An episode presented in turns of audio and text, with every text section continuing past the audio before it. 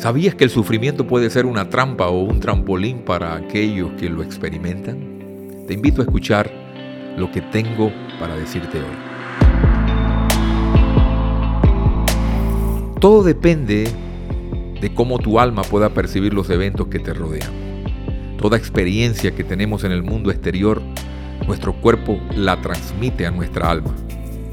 El alma es como, diríamos, un filtro que evalúa, percibe y define todas las experiencias que vienen del mundo exterior. Es como ese filtro de café que deja eh, que el líquido puro pueda atravesar hacia el otro lado del colador. Por ejemplo, cuando vivimos experiencias como traumas, dolores, eventos nocivos, traiciones o decepciones, nuestra alma, como no está diseñada por Dios para vivir ese tipo de presión, lo procesa de manera incorrecta y reenvía la información de vuelta al cuerpo, haciendo que muchas veces el cuerpo colapse a través de enfermedades y muchas de ellas enfermedades autoinmunes. Esa es la razón que la mayoría de las enfermedades tienen un origen psicosomático. Comienzan en nuestras emociones, o sea, en el alma, en nuestros sentimientos, en nuestros argumentos. Y un alma fragmentada por eventos que han marcado nuestra vida negativamente transmite el dolor a todo nuestro cuerpo físico.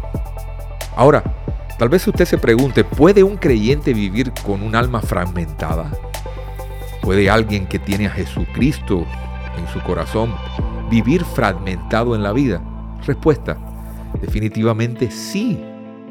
Por eso es que el Espíritu Santo viene a sanar a los quebrantados de corazón.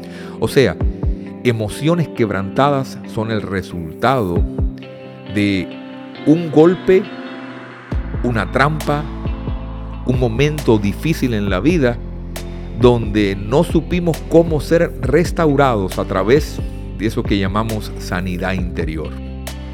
La gran pregunta de muchos es, ¿cómo convertir el sufrimiento del pasado en un trampolín que no solamente se termine en una trampa.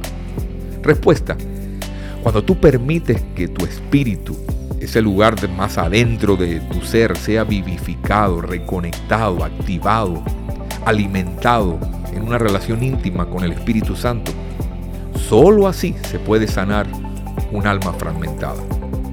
Dios desea que nuestros sufrimientos se conviertan en un trampolín para que el plan perfecto que Él tiene para nosotros se manifieste a pesar del dolor, a pesar del pasado, a pesar de los traumas, de las decepciones.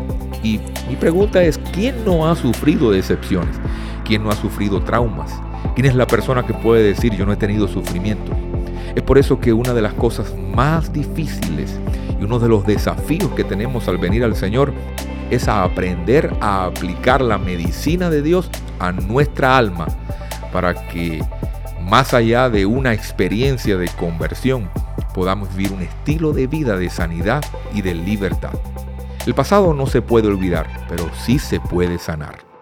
La persona en quien el alma, sus emociones y sus sentimientos se convierten en su líder es una persona que muchas veces llamamos alguien almático, que es controlada por sus emociones y es controlado por sus impulsos. Porque realmente el alma ni incluso ni la mente fueron diseñadas por Dios para ser líder.